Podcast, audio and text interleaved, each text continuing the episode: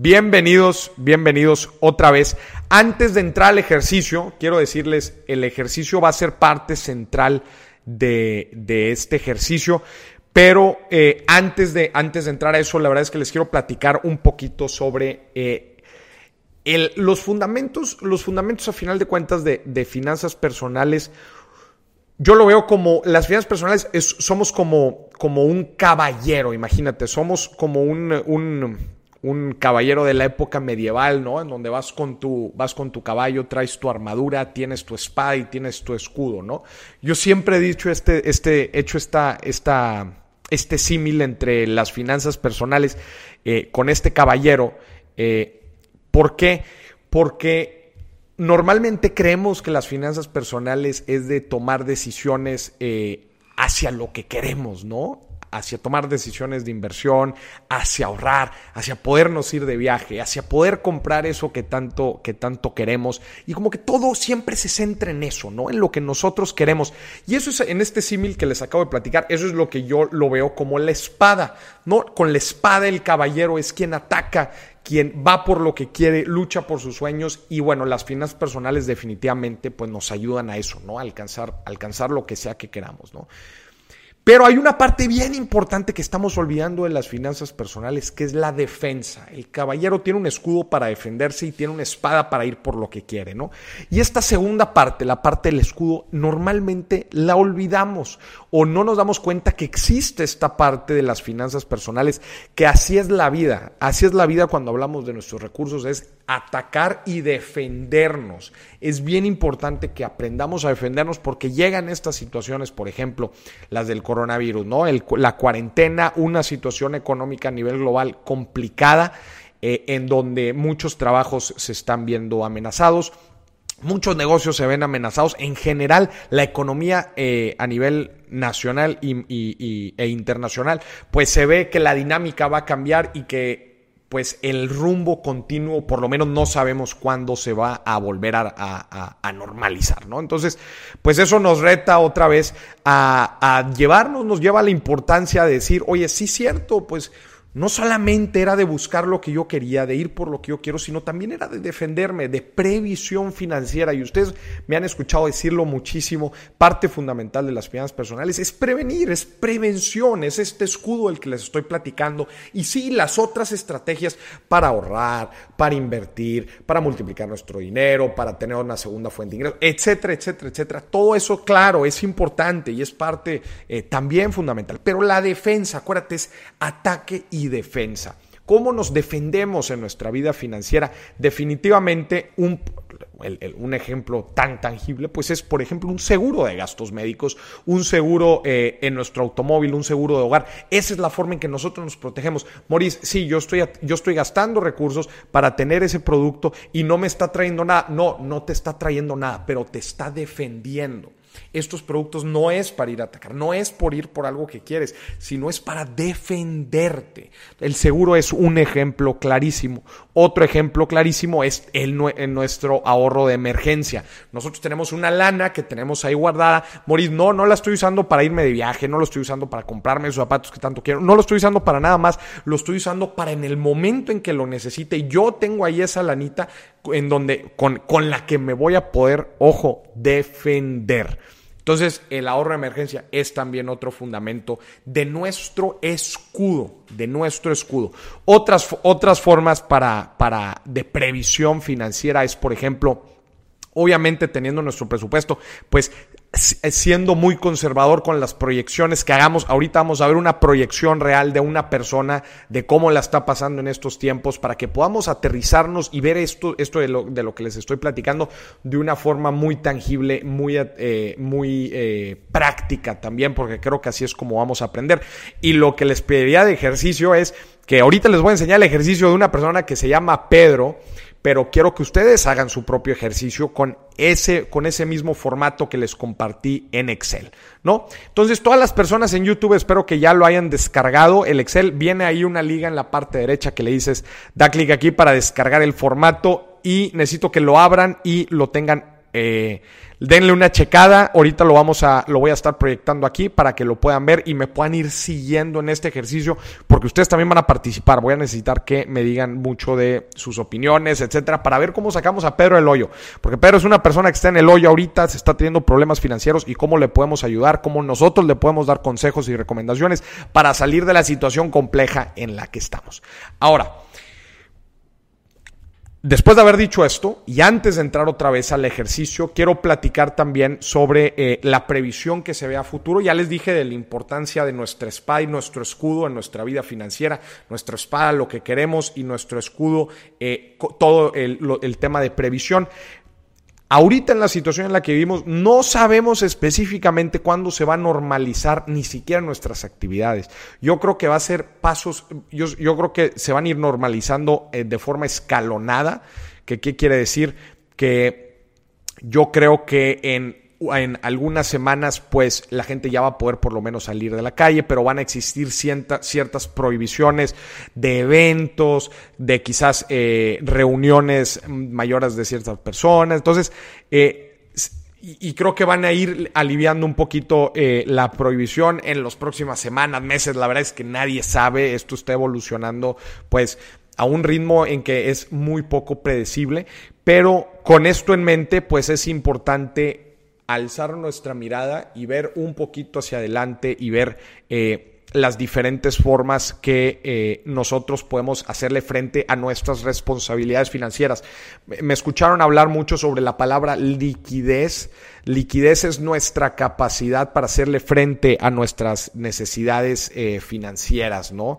Eh, que bien liquidez puede ser lana que tengo, lana que me prestan, una tarjeta de crédito, es tener yo lana, dinero líquido para poderle hacer frente a cualquier necesidad que tenga, a un gasto importante, a un inversión, a lo que sea que necesites que tú le puedas hacer frente, ¿no? Con dinero líquido, ¿no? Entonces, vamos a estar hablando mucho sobre, sobre liquidez, vamos a estar hablando sobre ingresos y gastos, definitivamente ahorro, vamos a ver algunas fórmulas sobre capacidad de, de, de endeudamiento y voy a estar contestando en los últimos 20 minutos de esta hora, gente, Voy a estar contestando sus preguntas aquí. Sí, la gente acá de Instagram me va a poder hacer preguntas y la gente de YouTube también voy a estar contestando sus preguntas en los, últimos 20, en los últimos 20 minutos de este webinar. Ojo, escúchenme bien, las preguntas tienen que ser relacionadas a finanzas personales.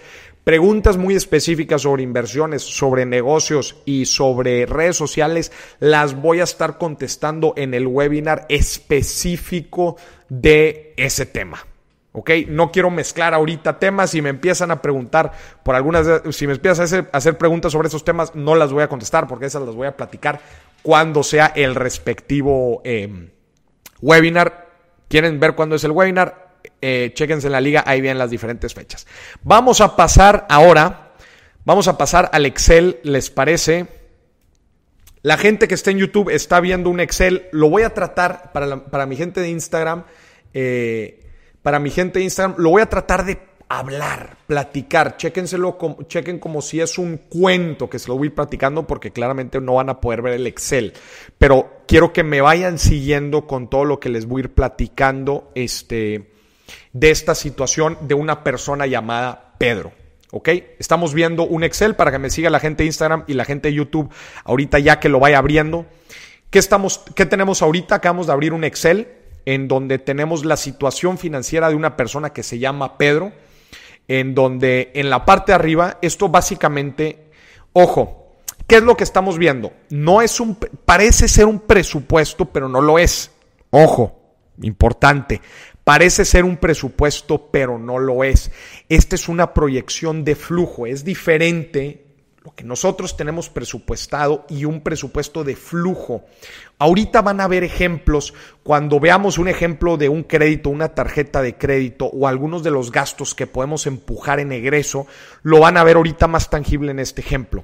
Pero es bien importante, aquí vamos a hablar de ingresos y egresos. Ustedes me han, me han escuchado hablar mucho sobre la importancia de hacer proyecciones de flujo. Es justamente esto. Este formato es una proyección de flujo y vamos a irla platicando eh, poco a poco. ¿Ok? Entonces, a ver, ¿qué tenemos aquí? Esta es la proyección de flujo de Pedro. Justo esto es lo que yo le pido a todos ustedes que hagan. A todos ustedes tienen que hacer exactamente esta proyección de flujo. Vamos a ver, ¿qué tenemos? ¿Qué es una proyección de flujo para empezar?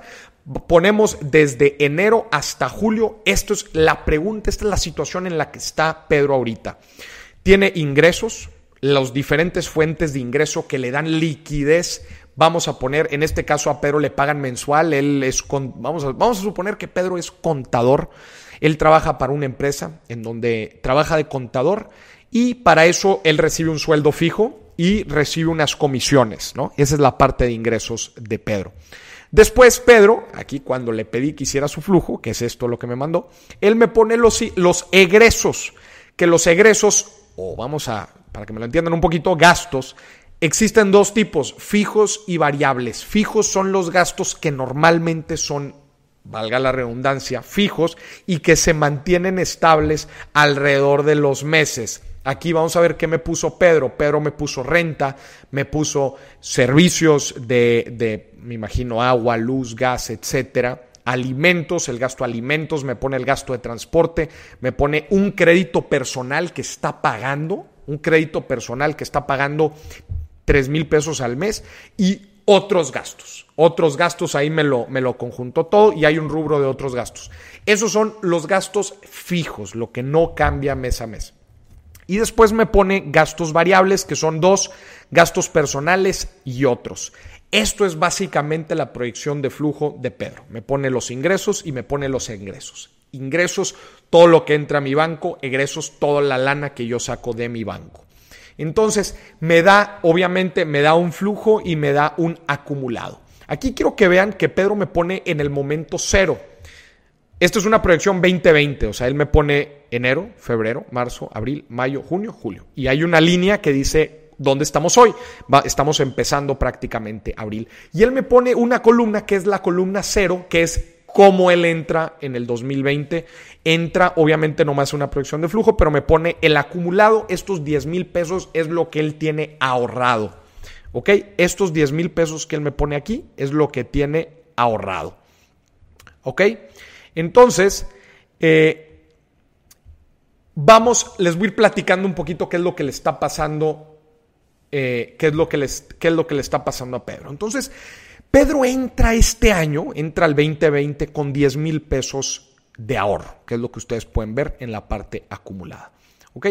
Después vamos a ver qué pasa en enero. En enero, eh, acuérdense, esto es un caso real, entonces en enero no había mucha, no había incertidumbre, el tema del coronavirus se platicaba allá en China, pero la verdad es que no, no pasaba más. A Pedro le pagaban fijo, o sea, le entraba flujo libre, le entraban 20 mil pesos al mes. Y él se lleva unas comisiones, acuérdense que él es contador, no sé cómo funcionan las comisiones dentro de la empresa en donde trabaja, pero él se lleva 8 mil pesos de comisiones. En total tenemos que Pedro tiene un ingreso fijo de 20 mil más 8 mil pesos de comisiones, que es el ingreso variable. Entonces, ojo, importante, pero tiene dos fuentes de ingreso, una fija y una variable. Fija su sueldo, la variable de cierta forma también va ligado con su sueldo, pero bueno, es por otras actividades que él hace. En total, otra vez, él ingresó en enero 28 mil pesos. Vamos a seguir adelante.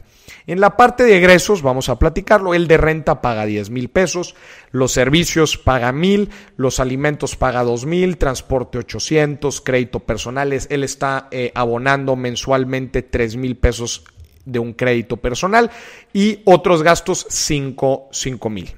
Y por último, los variables se mete 2 mil pesos en gastos personales, cualquiera que estos sean, y otros. Entonces, ¿qué nos da este primer ejercicio de enero? Que Pedro tuvo un flujo positivo de 3.200 pesos. ¿Qué quiere decir en pocas palabras? Pedro ahorra 3.200 pesos en enero. Que si le sumamos esos 3.200 a los eh, 10.000 que tenía acumulados que iba ahorrando, es decir, su ahorro de emergencia, le quedan 13.200 en su cajita de ahorro. Hasta aquí, hasta aquí espero que todos me, me hayan, me hayan seguido. Eh, la verdad, les acabo de explicar lo que sucedió en enero y vamos a ver cómo va evolucionando la situación de Pedro. le van a ir pasando cosas en su vida, que por eso necesito que me sigan muy bien en el Excel y ver cómo es que él va a tomar decisiones para hacerle frente a lo que sea que le está pasando en la vida. Entonces, enero, Pedro tuvo un, enero normal. Vamos a hacer una rápida función en Excel para saber qué porcentaje de su ingreso él ahorra. Vamos a dividir 3.200 entre 28.000, que es lo que él gana. Tenemos que Pedro ahorra el 11%. Los 3.200 que le quedó de flujo positivo y que los ahorra es el 11% de lo que gana. Entonces él tenemos que ahorrar un 11%.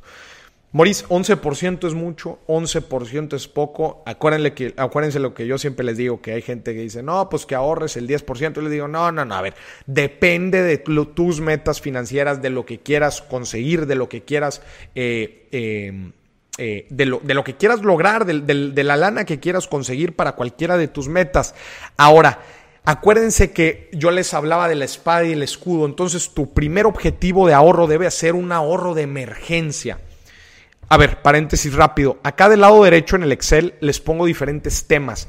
Estos temas son eh, los temas que voy a ir tocando a lo, largo de este ejemplo, que lo vayamos eh, recorriendo.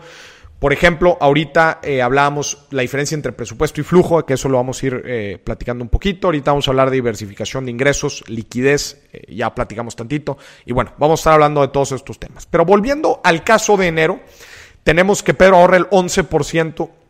Moris, ¿es mucho poco? Pues mira, yo para empezar le voy a decir a, Pedro que un nivel sano de un ahorro de emergencias es por lo, por lo menos tres meses de sus gastos fijos.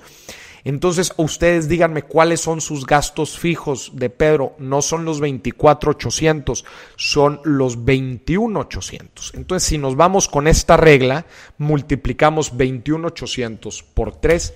Pedro debería de tener de ahorro de emergencia, aquí está, 65,400 pesos. Lo voy a escribir aquí para que me sigan. Ahorro de emergencia, lo estoy poniendo aquí. 65,400. Ahí va, ahí va. Él tiene, empezó el año otra vez con 10 mil y ahorita pudo abonar 3,200. Se va a tardar, se va a tardar algunos meses, pues se va a tardar como unos, como unos, eh, eh, como unos 20 meses, no, menos de 20 meses, pero más o menos por ahí, si sigue abonando 3,200, eh, menos de 20 meses, como 15 se va a tener que ir eh, si, sigue ese ritmo. Entonces, si tú me preguntas, Maurice, ¿es mucho poco? A mí se me hace mucho tiempo. Yo buscaría ahorrar por lo menos un poquito más, ¿no? Entonces, bueno, ahí les va. Entonces, ya hablamos de ahorro de emergencia. Maurice, ¿este ahorro de emergencia dónde lo tengo? ¿Lo debo de tener? Eh, ¿En, dónde lo, debería de tener? Lo importante del ahorro de emergencia es que sea líquido. Y aquí vamos a empezar a hablar otra vez de liquidez, que, que, sea, que esté disponible esta lana, porque si sucede una emergencia, como vamos a ver en el ejemplo que le va a pasar a Pedro, es bien importante que nosotros tengamos esa liquidez para poder pagar cualquier cosa. Imagínate que de repente te quedas sin liquidez para pagar tu renta o para pagar tu crédito personal y eso te va a empezar a generar intereses, pues ese es un, ese es un tema. Este, entonces, tenemos que nosotros eh, protegernos de esa forma y analizar bien el, eh, analizar bien eh, cuál es en verdad eh, el, número que necesitamos para, para tener esta parte de liquidez. Entonces, un ahorro de emergencia sí se puede invertir, pero en el mejor de los casos, y esto es casi casi una regla, debe de ser un ahorro de emergencia invertido en una inversión líquida que una inversión que te dé disponibilidad inmediata. Si acaso 24 horas hay fondos de inversión, ojo, entonces, Primer requisito del ahorro de emergencia, lo voy a ir escribiendo aquí abajo, tiene que ser líquido. Quiere decir disponibilidad máximo 24 horas. Hay fondos de, hay fondos de inversión que te lo dan, que hay un periodo para sacar la lana de 24 horas. Entonces debe ser líquido, debe ser muy bajo riesgo, lo estoy escribiendo aquí. Debe ser muy bajo riesgo, principalmente voy a poner aquí en deuda triple A o gubernamental de México. Bajo riesgo, debe ser bajo, bajo, bajo riesgo. E, y en una institución segura. institución segura. Cualquier banco que proteja tu ahorro, eh, hay, hay empresas también que protegen tu ahorro, hay fondos de inversión que protegen tu ahorro, hay casas de bolsa que protegen tu ahorro. Entonces es bien importante que nuestro ahorro de emergencia, si lo vas a invertir, tenga estas tres cualidades. Que sea líquido, máximo 24 horas. Moris, CETES está bien, este, pues si vas a invertir a 28 días, pues nada más toma en cuenta que no tienes tanta liquidez, ¿verdad? Tu liquidez son 28 días, pues no está tan... A mí eso me, a mí no, no, me da, no me da tanta tranquilidad. Deuda, eh, bajo riesgo, pues no lo metas a un fondo de renta variable en donde vas a invertir en acciones que como ahorita vemos cayó prácticamente 30% las bolsas, pues vas a perder lana. Es un ahorro de emergencia que no quieres que pierda, no quieres que pierda valor, te la compro, pero tampoco quieres que, perdón, no quieres que la inflación se la coma, te la, te la compro, pero tampoco quieres que pierda valor, ¿no? Con, con una con una reducción de capital importante, ¿no? Entonces, y en una institución segura que, te proteja, que te proteja tu ahorro, normalmente te ponen ahí eh, en, qué cuentas tienes, eh, hasta cuántas UDIs tienes protegida tu inversión. Entonces, nada más que lo, que lo estés metiendo en un lugar seguro, ¿no? Entonces, estas tres, estas tres, este, estas tres condiciones son las que tienen que tener tu ahorro de emergencia. Entonces, aquí Pedro, la recomendación, eh, aquí la recomendación hacia Pedro eh, a ver, aquí nada más rápido una pregunta. ¿A qué te refieres con bajo riesgo? Instrumentos de renta fija, compadre, deuda gubernamental o deuda de, empresas AAA. Básicamente es deuda que no, que no, este, pues son, son los instrumentos más seguros que existen. Otra vez, no quieres que tú, eh, que tú, que, no quieres que tu inversión pierda valor, ¿no? Entonces, aquí la recomendación a Pedro son 65.400 que él debería tener como ahorro de emergencia. Me preguntaban aquí que si es anual, ese ahorro de emergencia es anual, tres meses de los gastos fijos por año. No, no, no, no, Paula, no, no es anual, es gastos fijos eh, mensuales. Acuérdate, aquí multipliqué los 21,800 de los fijos. Este, sí, Fer, CETES, solamente que acuérdate que CETES la liquidez va a ser 28 días. Si tú lo metes en un fondo, que un fondo te da liquidez de 24 horas, pero tienes sets, en adentro, está fabuloso. Entonces, son ahorros, eh, son, eh, perdón, el ahorro de emergencia, calcúlalo mensual. Velo así, son meses de gasolina que tú vas a tener extra. Ahorita vamos a ver qué le va a pasar a Pedro y cómo este ahorro de emergencia lo pudo haber ayudado. Entonces, aquí la recomendación Aquí la recomendación es 65.400, que no, otra vez no los tiene que ahorrar de fregazo, los puede ir abonando poco a poco. Pero bueno, vamos a ver, esa es la recomendación inicial para Pedro. Esa es la primera recomendación, lo voy a poner aquí en bold. ¿Qué es lo que pasa? Él ahorra los 3.200 y le queda un acumulado de 13.200. Vamos a ver qué pasa en febrero. Sigamos con el caso. Vamos a pasarnos al segundo mes, febrero. Febrero, febrero fue un mes también. Eh, eh, febrero fue un, un, mes, aquí por lo menos en México, también bastante tranquilo. Se, empezaba a escuchar más el tema del coronavirus, pero pues no pasaba mayores. Entonces, eh, las operaciones dentro de la empresa en donde trabajaba Pedro como contador pues seguía normal. Él recibió en febrero su sueldo de 20 mil pesos y sus comisiones promedio, que son las que siempre recibe, de 8 mil pesos. Sus gastos fueron normales, no cambiaron. No cambiaron. A ver acá, otra pregunta más. CETES maneja Bondía, es correcto. Es correcto, José Fernando. Bondía es un ejemplo de un fondo con liquidez inmediata que tiene CETES adentro. Ese es un buen ejemplo de un fondo de renta fija con liquidez inmediata. Los bancos manejan fondos eh, de renta fija. El que te ofrece CETES es Bondía. Este, ok. Sigamos con el ejemplo. Entonces, los egresos. La vida de Pedro fue normal en febrero, entonces fue, fue el flujo fue exactamente igual que en enero. Él pudo ahorrar 3.200 pesos, lo que acumulado le da 16.400. Porque acuérdate que iba arrastrando 13.200 más 13.200 más 3.200 le da 16.400. Entonces, bueno, ahí va Pedro. Iba empezando el 2020, las cosas se veían bien para él.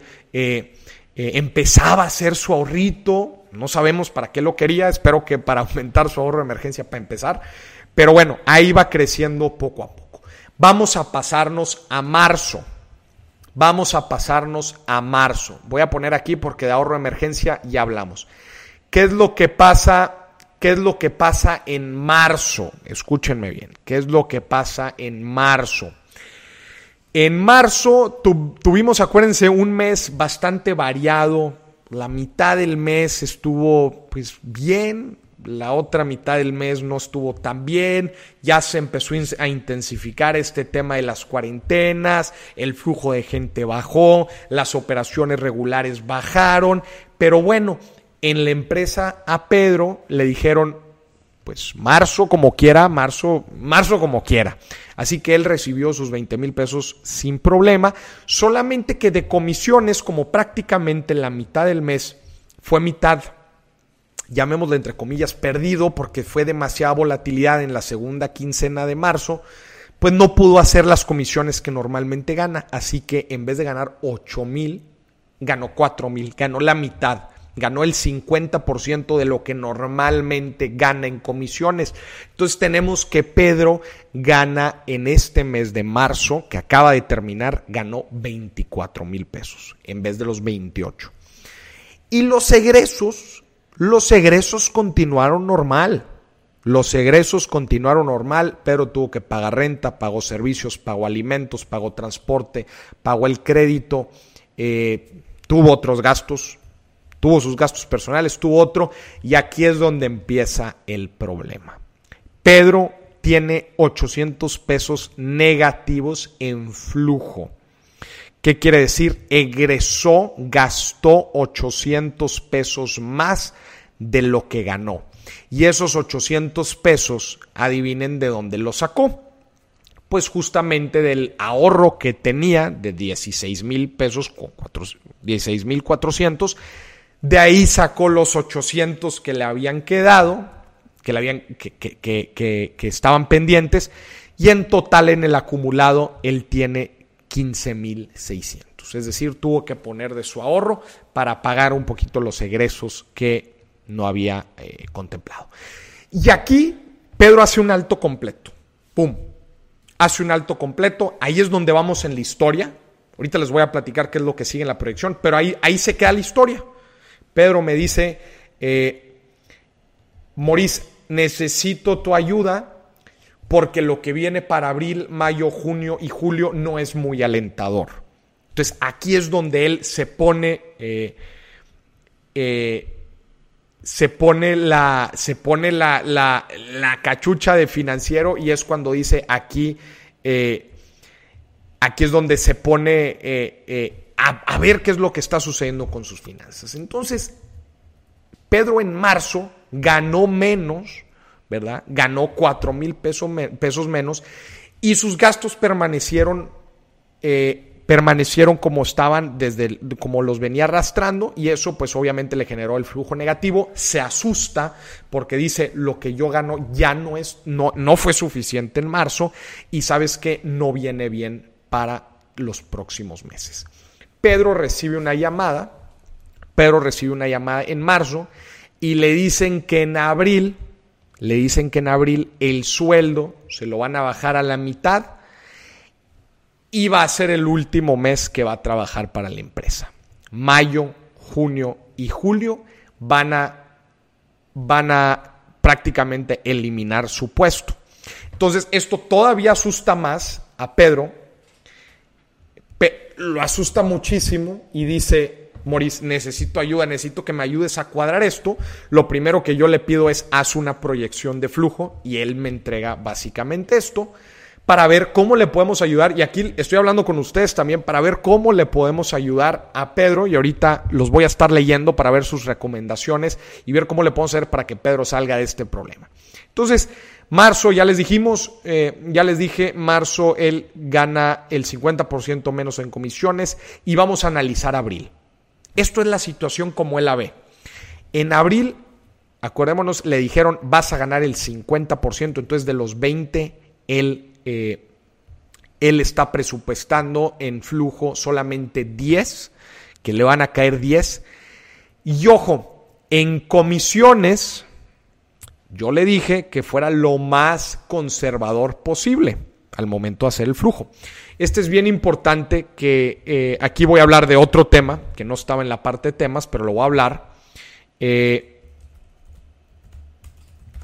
el, un escenario conservador. Es bien importante que nos acostumbremos. Otra parte de protegernos, ¿se acuerdan al principio que les hablaba la espada y la protección? Una parte bien importante para el momento de protegernos es siempre trabajar bajo escenarios conservadores, porque si hacemos que el escenario conservador funcione, entonces lo más probable es que no suceda el escenario conservador, ¿no? Entonces yo le dije a Pedro, trabaja bajo el escenario más conservador y él decidió eliminar su proyección de... Eh, decidió eliminar su proyección de comisiones, lo que aquí podemos ver que Pedro no está proyectando ganar dinero de comisiones de abril en adelante. Y su sueldo solamente lo está presupuestando el 50% en abril y ya no lo está presupuestando ni en mayo, ni en junio, ni en julio. Entonces, este es el panorama que se ve para Pedro. Ahora, Pedro aquí claramente en la parte de egresos o en la parte de gastos, él no ha hecho ninguna modificación. Vemos que los gastos, tanto fijos como variables, se mantuvieron por lo, por lo menos en este flujo los mantuvo estables con 24.800 pesos.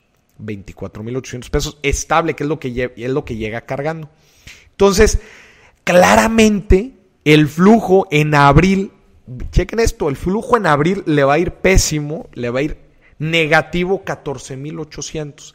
En un solo mes de flujo se va a comer todos sus ahorros. Todos sus ahorros. En abril, escúchenme bien, en abril se le acabaron sus ahorros. Están viendo aquí el ejemplo. Si te vas a la mera parte, a mero abajo en abril, tiene negativo 14 mil porque los 10 mil que va a ganar no le van a hacer ni cosquillas. Tiene 14 mil 800 que va a tener que usar los 15 mil 600 para hacerle frente y solamente se va a quedar con 800 pesos de guardadito. ¿Qué hubiera pasado? Vamos a hacer el ejemplo. ¿Qué hubiera pasado si acá me regresé al acumulado? Si Pedro hubiera tenido los 65.400 que yo le decía que tuviera de ahorro de emergencia. Pues por lo menos va, va, a seguir teniendo obviamente flujos negativos, pero en el acumulado va a tener tres meses para poderle hacer frente sin modificar sus gastos. Me explico, es aquí en donde sale a relucir la importancia de proyectar tu flujo con el, y, teniendo obviamente un buen ahorro de emergencia. Porque si él hubiera tenido su ahorro de emergencia, él puede sobrellevar abril, mayo, junio. Y en julio ya le vuelve a pegar el golpe. Pero bueno, estás considerando que en abril, mayo, junio prácticamente no estás ganando lana y aún así sobreviviste, tienes tres meses para conseguir otro trabajo, para emprender un negocio, para ver qué haces con tu vida para aumentar tus ingresos. Pero el ahorro de emergencia nos, ayudó para eso. Pero eso fue un escenario eh, hipotético. Volvemos a los 10 mil pesos que tenía de ahorro. Entonces, a ver gente, así está la situación. Claramente, Pedro, eh, en abril, vamos empezando abril. Entonces, esto, ojo, Todavía podemos ayudarle porque eh, todavía esto no está escrito en piedra. Ustedes aquí en este formato están viendo una línea punteada. Eso es lo que es una proyección. Y esto quiero que me lo entiendan. De la línea punteada hacia atrás, o sea, enero, febrero y marzo, eso es real. Pero de la línea punteada hacia adelante, eso es una proyección. ¿Qué, ¿Qué quiere decir una proyección? Pues es una, un estimado de lo que Pedro está esperando ganar y gastar. Entonces, Aquí le podemos hacer modificaciones para que él modifique sus hábitos, sus consumos, etcétera, para poder sobrellevar esto. Maurice, ¿por qué, por, qué le, ¿por qué le dijiste a Pedro que te hiciera la proyección hasta julio? Porque ahí les va cuál es mi proyección. Abril vamos a seguir en cuarentena. Mayo vamos a estar todavía así, asá. Y en el mejor de los casos, mejor de los casos creo yo que a principios de junio podamos ya tener mucho más claridad de cómo va a estar este rollo. Por eso yo lo estoy proyectando hasta julio. ¿Verdad? Entonces quiero tener visibilidad de los próximos cuatro meses, empezando abril. Entonces vamos a jugar, vamos a ver qué pasa. Lo primero que yo veo aquí, a ver, ya hablamos de liquidez. Lo primero que yo veo aquí es relacionado a un, a una publicación que hice hace poquito que pues claramente Pedro se dedica a su trabajo, no genera una segunda fuente de ingreso y pues eso es un riesgo inminente. Aquí claramente estamos viendo que Pedro pues por el tema del trabajo prácticamente la firma contable en la que él trabaja va a quebrar. Entonces, este él se tiene que poner a ver otras cosas que pueda hacer con su tiempo, por lo menos otra vez para sobrellevar este tiempo de aquí a junio, julio. Entonces, antes de meternos a los ingresos, vamos a ver qué podemos hacer en los gastos. Mira, estamos en cuarentena, entonces por lo menos voy a poner aquí en rojo los que podemos eliminar. Los gastos de transporte, en teoría no estás saliendo de tu casa, no deberías de tener gastos de transporte o deberías de ser muy juicioso y si en los meses anteriores estabas gastando 800 pesos en transporte y era un día era un mes normal, estoy seguro que en abril y en adelante lo vas a poder eliminar. Entonces, voy a ponerlo en rojo todos los que creo yo que podemos eliminar. Alimentos, obviamente no los podemos eliminar, los servicios no los podemos eliminar, la renta, pues no creo que, no creo que el, el, dueño de donde vive Pedro le vaya a perdonar. Sí, sí, buenísimo, sería una ayuda mucho para el flujo, pero si no, no. Crédito personal, aquí hay algo bien interesante, gente. Los bancos ahorita están dando facilidades de poder congelar la deuda, patearla cuatro meses. No significa que desaparezca de tu presupuesto, pero sí de tu flujo. Sí de tu flujo. Y aquí es donde viene el claro ejemplo de un presupuesto y de un flujo. Aquí sí se puede eliminar porque yo estoy aquí viendo flujo, no presupuesto. La deuda sigue en mi presupuesto, pero no tiene que egresar, no tiene que salir ni en abril, ni en mayo, ni en junio, ni en julio. Les recomiendo que se acerquen a sus bancos para analizar cuáles son las situaciones. Yo por lo menos de los principales bancos en México he visto que te están dando la facilidad de poder congelar eh, todo tipo de créditos, desde tarjetas de crédito, créditos personales, créditos hipotecarios, etcétera. Así que lo voy a poner en rojo.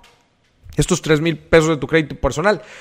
Moris, Pedro los va a tener que pagar. Sí, sí, los va a tener que pagar. Pero vamos a ver qué vamos a poner a hacer a Pedro para que pueda salir de esta situación crítica de flujo en estos tiempos de incertidumbre. Entonces, por lo menos, luego nos preocupamos por pagarla, hay que tenerla en el radar, pero por lo menos no ahorita. Otros Pedro, no sé qué son estos otros, pero estoy seguro que si son otros los puedes eliminar. Así que lo voy a poner también en rojo. Gastos variables. Pedro, perdón, pero ahorita no estamos para gastos variables y quizás aquí estás metiendo entretenimiento. Claramente los gastos de entretenimiento se van a bajar muchísimo y para la situación la, también los voy a eliminar. Y acá también otros creo que... Eh, podemos por lo menos en estos momentos eliminarlo. Voy a hacer el ejemplo. Entonces, todos estos gastos que yo estoy poniendo en rojo son los que yo calculo, perdón, no gastos, egresos, egresos, son los que yo calculo que voy a poder eliminar para ver cómo le hacemos frente a este problema de flujo al que se va a meter Pedro. Voy a eliminarlos. Ahí está, ahí está. Ya los eliminé y de 24.800 pesos de egreso que tenía, ahora se me bajó hasta 13 mil. Hasta 13 mil.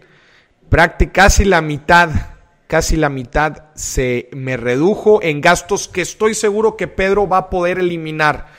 Todo lo demás, y aquí es donde introduzco, aquí es donde introduzco otro concepto que lo voy a poner en, los voy a poner en amarillo. No, en otro color, porque el amarillo ya usé mucho. Lo voy a poner en naranja. No, en naranja no, porque también se confunde. A ver, lo voy a poner en, en amarillo. Sí, lo voy a poner en amarillo. Amarillo es otro concepto bien importante, el gasto mínimo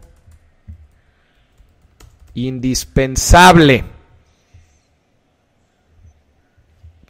Pedro tiene de gasto mínimo indispensable para estos momentos 13 mil pesos. 13 mil pesos. Lo rojo, lo voy a poner aquí, fueron los gastos que pudo eliminar. Fueron los gastos que Pedro pudo eliminar y que no son indispensables para su vida ahorita. ¿Ok? Eso nos da un total de, a ver, voy a hacer esta proyección. Mayo por lo menos se va a permanecer igual.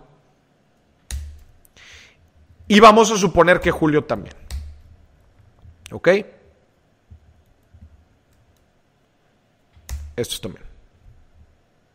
¿Ok? Todos estos fueron gastos que pudo eliminar y vamos a suponer que estos no. Escúchenme bien, y es bien importante que esto sí me lo entiendan. No estoy eliminando del presupuesto el crédito personal. Lo estoy quitando del flujo porque no lo voy a egresar, no lo voy a sacar de mi cartera en estos meses. Probablemente tenga que pagar una lana en agosto. Ya me encargaré de eso. Pero por lo menos ahorita en este flujo no lo necesito ver porque no lo voy a egresar. ¿Ok? Entonces, a ver. Vamos a suponer, eh, y voy a tachar aquí ya el tema del gasto mínimo indispensable porque ya hablamos de él. Eh, reducción de gastos, ya también hablamos. Y. Ok. Tema de diversificación de ingresos. Eh, presupuesto y flujo, ya lo hemos hablado bastante. Creo que no debe de haber tema con eso. Creo que ya quedó bastante claro. Y vamos a hablar sobre crédito y endeudamiento. Ok. Entonces, hay un punto importante aquí. Ya analizamos los egresos, ya estamos conforme con los egresos, ya eliminamos los que no necesitaba Pedro, pudimos bajarlos casi a la mitad. Creo que en la parte de egresos, that's it. That's it. La renta, imagínate que el rentero no, no le va a dar prórroga. La recomendación que yo le diría aquí es trata de hablar con tu rentero, si tienes buena relación con él, trata de ver a ver si te lo puede patear, si no, ni modo, eh, servicios, ya habló la CFE, no va, no va a congelar saldos, sino, y en CFE prácticamente lo vas a tener que seguir pagando. Y la parte de alimentos, pues a ver, es con lo que tienes que vivir, ¿va? Entonces, estos 13 mil pesos de Pedro, vamos a suponer que son sus gastos mínimos indispensables. O sea, ya de aquí no hay nada que hacer, ¿va? Entonces, ahora vámonos a la parte de arriba, que es cómo le ayudamos a Pedro a salir de esta situación.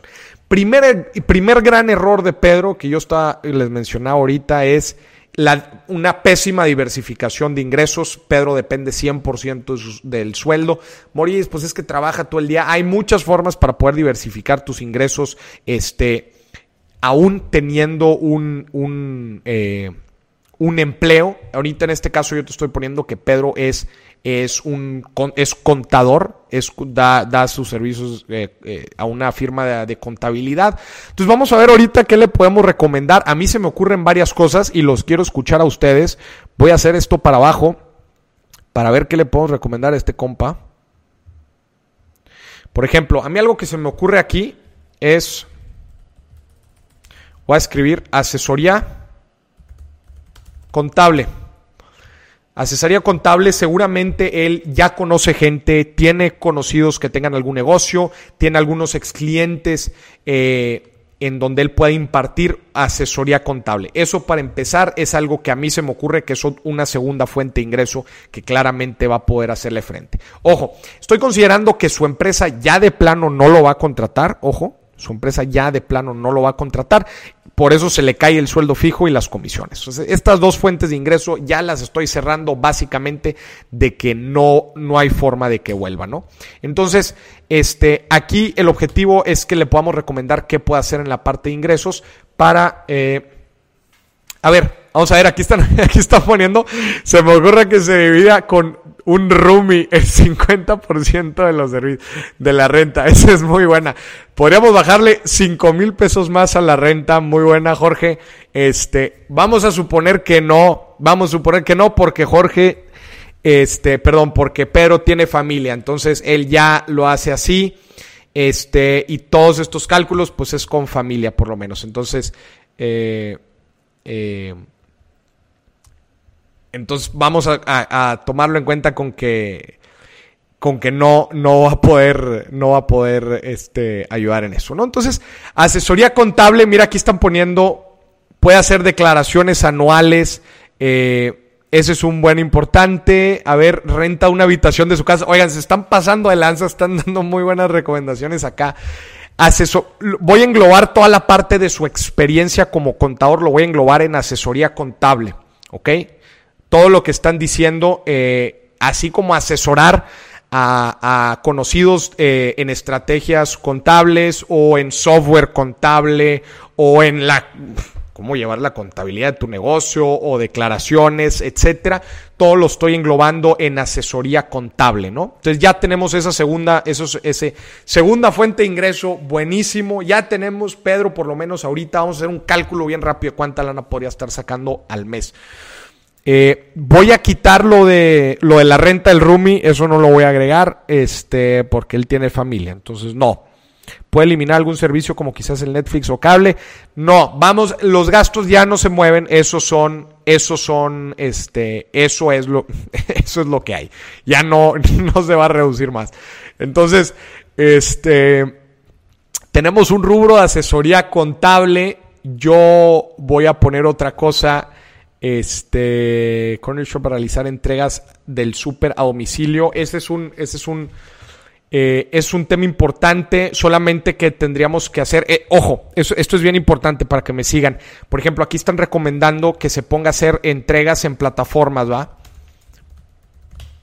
Entregas en plataformas. Eh, se me hace que es una opción, puede él ganar una lana, solamente que tenemos que considerar obviamente los, los gastos y los costos que eso involucra. ¿verdad? Vamos a hacerlo más sencillo aquí, no voy a, en teoría tiene que aumentar el ingreso en entregas de plataforma, pero tiene que aumentar también el, el, ingreso en gastos de transporte, pero vamos a poner nada más aquí el margen. Muy bien, ya tenemos dos opciones que venda cosas de segunda mano, cosas que no tiene, cursos online de asesoría. Todo el tema otra vez de asesoría, tanto online como presencial, lo englobé en asesorías contables. Pasé perros, esa es buena. Eh, a mí se me ocurre otra, este, eh, él claramente tiene, tiene familia, entonces yo lo, yo lo motivaría a dar algún servicio. Eh, voy a poner tienda online. En tienda online podemos englobar este, tanto asesorías virtuales que él pueda dar o que algún miembro de su familia pueda apoyar con algún producto que pueda vender, algún otro servicio que pueda vender. Creo que Sí, exacto. Erika pone cómo puede aportar su esposa y es justamente eso. O sea, estoy, estoy poniendo ahí este, de las diferentes formas que pueda, eh, que, pueda aportar, lo estoy englobando también en esta, ¿no? Entonces, a ver, con estas, ojo, Ojo, todas estas opciones de diversificación de ingreso, este, Pedro las pudo haber hecho desde antes, ¿eh? Desde antes no se tuvo que haber esperado el coronavirus para poderse aplicar, que, que eso es bien importante, ¿no? Entonces, Vamos a hacer el ejercicio. Vamos a suponer que Pedro da cuatro, escuchen bien, cuatro asesorías contables al mes. A cuatro empresas, a cuatro amigos, a cuatro. Y les cobra, pues, por la asesoría de, imagínate, tres horas de un día, medio día, etcétera. Vamos a suponer que cobra dos mil quinientos pesos. Entonces, son cuatro al mes. Él está por asesoría contable, él está entrando diez mil pesos. ¿ok? Él está teniendo un ingreso por asesorías contables, vamos a ponerle varias. Él está teniendo 2.500 eh, pesos por cada, por cada cliente. Entonces él eh, está teniendo... Ay, él está teniendo de mil. Imagínate que la asesoría es de un día, de dos días, etcétera, pero vamos a redondearlo al, al que él va a poder finiquito en la empresa, pues también es un tema. Eh, Sí, estoy de acuerdo. Estoy de acuerdo que cada una de estas requiere algunos gastos. Vamos a tratar de manejar márgenes, o sea, solamente lo que le queda a la persona. Eh, Entrega de plataformas a domicilio. He estado platicando con gente, me han pasado, he, platicado con gente que, se dedica a hacer esto y la verdad es que la demanda está baja, la demanda está baja, no se está haciendo lo que normalmente se ganaba, pero pues yo creo que por lo menos unos dos mil pesos sí se puede sacar al mes. Se me hace una proyección sumamente baja, pero yo creo que sí la puede lograr.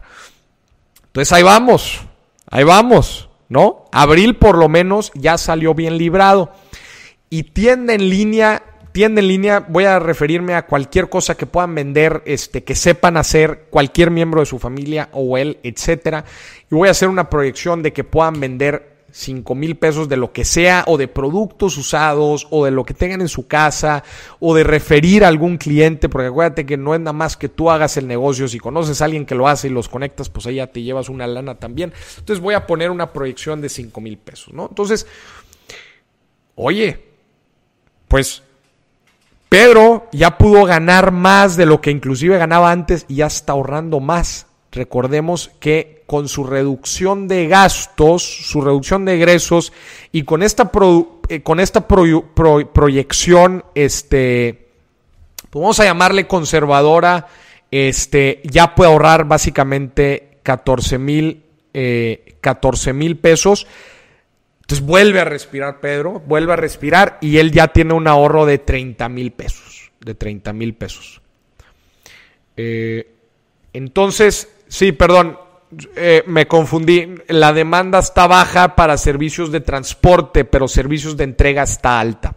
Entonces, bueno, pues vamos a ponerle ahí que, que puede apoyarse, ¿no? Entonces, ojo, estoy haciendo una proyección bien este, conservadora, ¿no? Entonces, Pedro ya le quedan 14 mil pesos al mes, tiene 29 mil, casi 30 mil pesos de lo, lo salvamos. Él iba a meterse en un problemón ahorita en abril y fíjense cómo lo acabamos de salvar.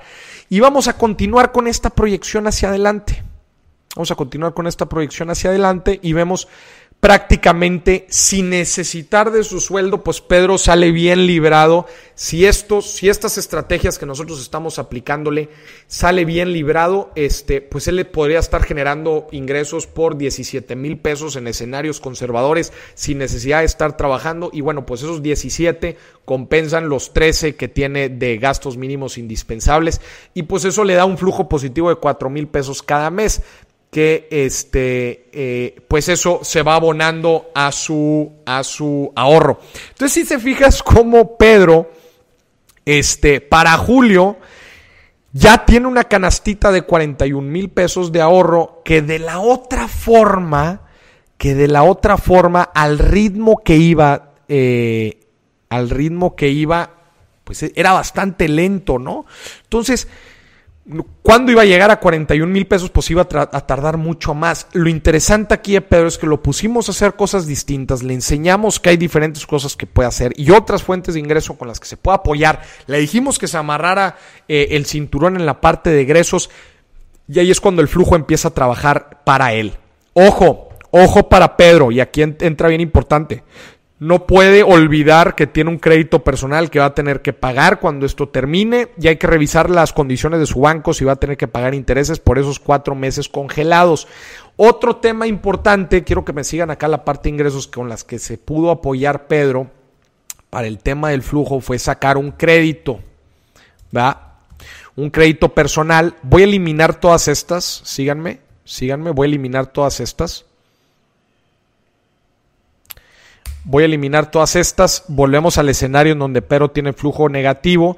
Pero vamos a suponer que Pedro saca un crédito por, vamos a suponer, 40 mil pesos. Ay, no está sumado esto. Vamos a suponer que saca un crédito personal por 40 mil pesos.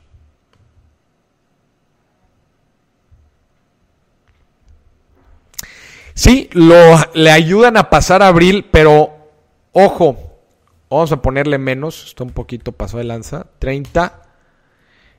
Ay, no.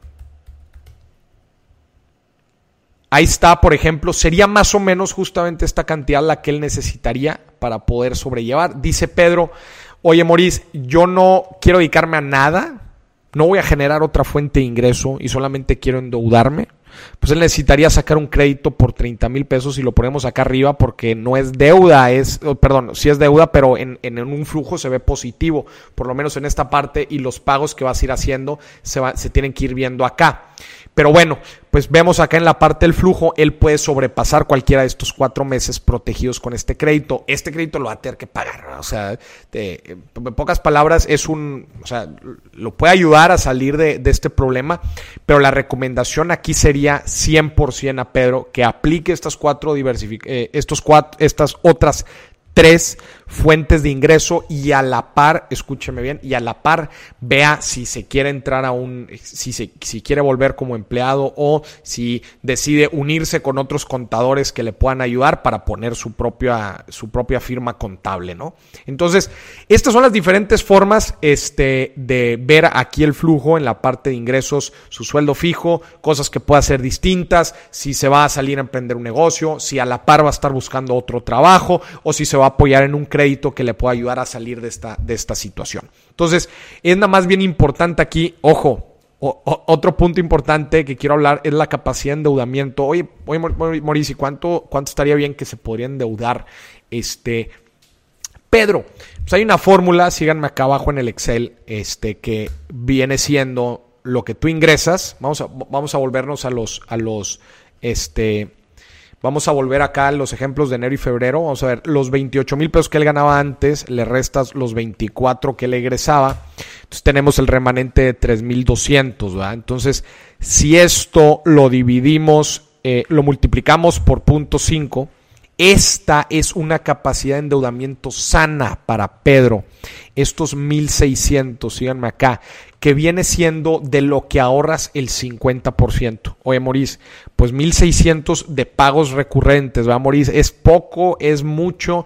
Pues si te quieres endeudar más, pues ya viste la fórmula, o aumentas tus ingresos o reduces tus gastos o pues te puedes apalancar un poco más, pero si pasa lo que le pasó aquí a Pedro, pues te vas a meter en problemas de pago, ¿no? Entonces, eso es lo que viene siendo la capacidad de endeudamiento.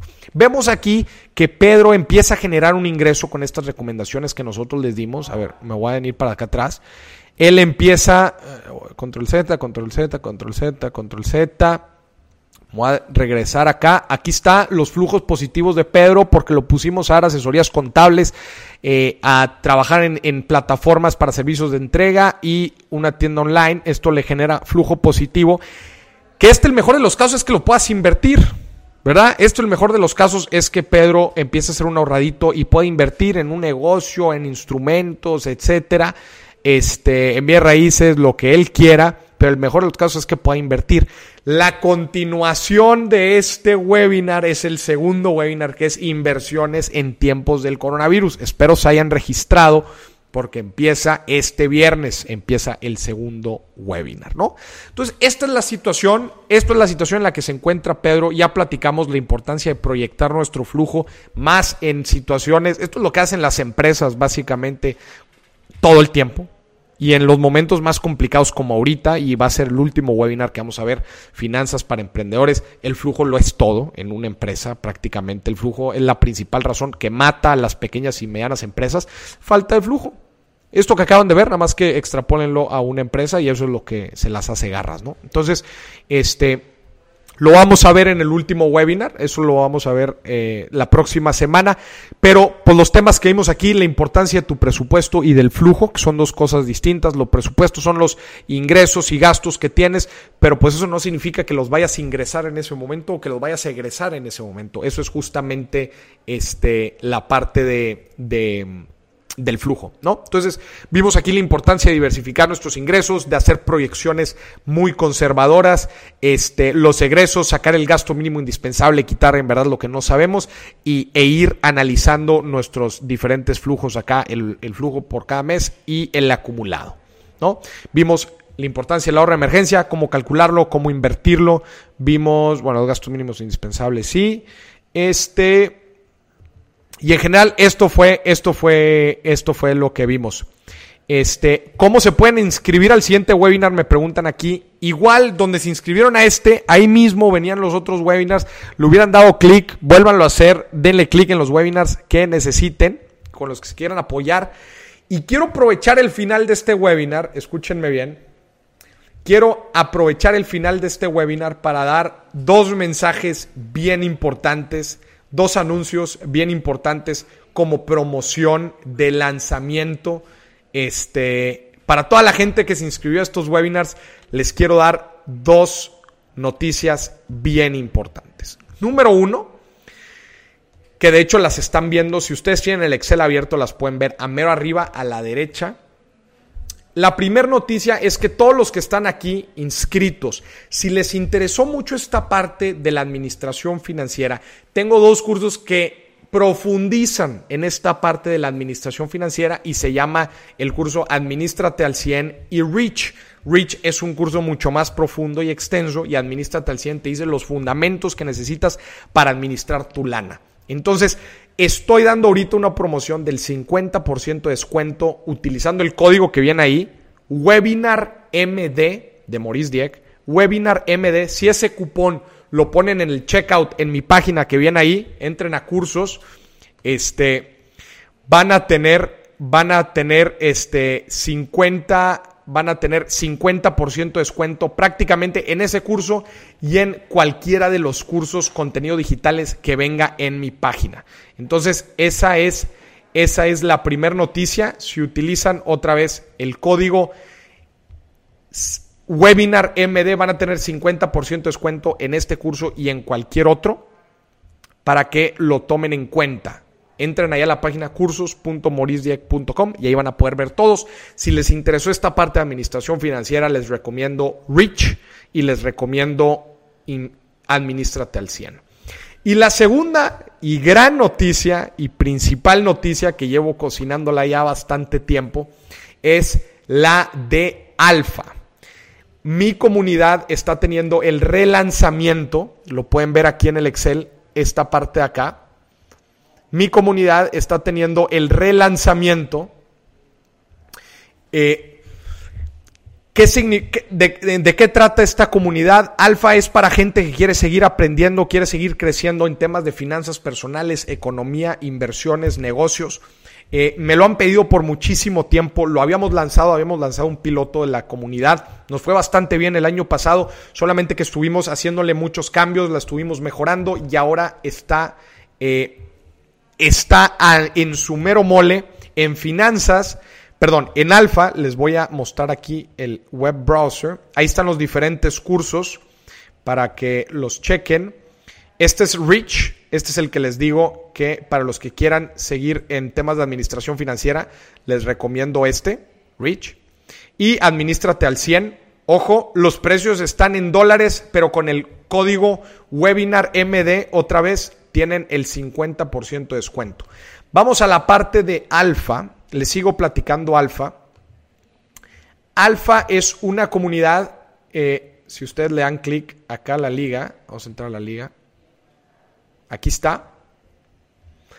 Alfa es una comunidad que eh, tiene como objetivo otra vez seguir creciendo, seguir aprendiendo sobre estos temas de finanzas, inversiones, economía ¿Qué van a tener acceso? Tienen primero que nada hay, varios, hay, varios, tipos de membresías. Está Alpha U, que es la más básica, es principalmente eh, contenido exclusivo. Tienes el reporte financiero semanal, tienes videos exclusivos que, estoy sacando, tienes eh, episodios inéditos de mi podcast Dime si billetes, más el overtime. Y también tienes las grabaciones de mis diferentes conferencias, talleres y estas grabaciones de los webinars van a estar exclusivamente en esta plataforma. Aquí está, este es Alpha U. Y Alpha, la suscripción regular de Alpha, te incluye todo lo que incluye el Alpha U, es decir, toda esta librería de contenidos, pero además te incluye todos los cursos, eh, un camino de un camino del inversionista, que así yo le llamo, que es una serie de cursos que se van a ir habilitando mes a mes, que tienen el objetivo otra vez de que tú vayas creciendo en tu vida financiera que van a empezar desde cómo eliminamos deuda y cómo nos aprendemos a administrar hasta cómo aprendemos a invertir. Para esto es una serie de cursos que se te van a ir habilitando mes a mes y que si tú quieres tener el acceso completo de un tirón puedes comprar la suscripción anual este, que también está disponible. Además de esto, vas a tener acceso a webinars como el que estamos teniendo ahorita.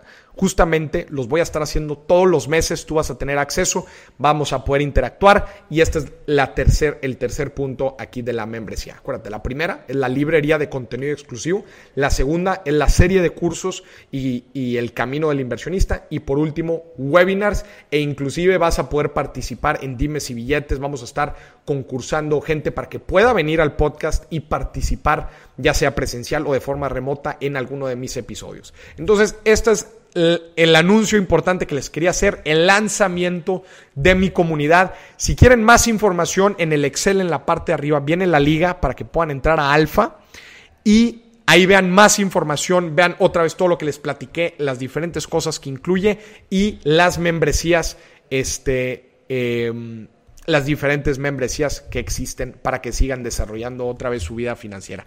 Les agradezco muchísimo. Esto es Así de esta forma terminamos el primer en vivo. Eh, esta es la forma en que terminamos otra vez, perdón, el en vivo. Y les agradezco mucho. Inscríbanse a los otros cursos, a los otros webinars. Este, empezamos, perdón, otra vez este de finanzas personales se va a repetir. Otra vez vamos a tener el mismo el próximo jueves. Y el viernes empezamos con inversiones en tiempos del coronavirus y va a ser viernes y lunes. Y después martes y miércoles impulsa tu negocio en redes sociales. Y por último, jueves y viernes, finanzas para emprendedores. ¿Ok? Les agradezco mucho, les mando un muy fuerte abrazo y así cerramos el primer webinar Finanzas. Muchas gracias, Segura, seguramente Pedro les agradece mucho todas sus recomendaciones. Yo les agradezco a ustedes por interesarse. Tarea, les encargo una tarea hagan la proyección de flujo que acabamos de hacer, justo lo que acabamos de hacer, háganlo para ustedes mismos, hagan el mismito ejercicio, cómo se ve abril, cómo se ve mayo, cómo se ve junio y cómo se ve julio. Y hagan la mismita proyección y calculen, ¿tienen flujo positivo o tienen flujo negativo? ¿Qué pueden hacer para tenerlo positivo? Les mando un muy fuerte abrazo, los saluda Maurice Dieck desde Monterrey, Nuevo León, México. Abrazo a todos.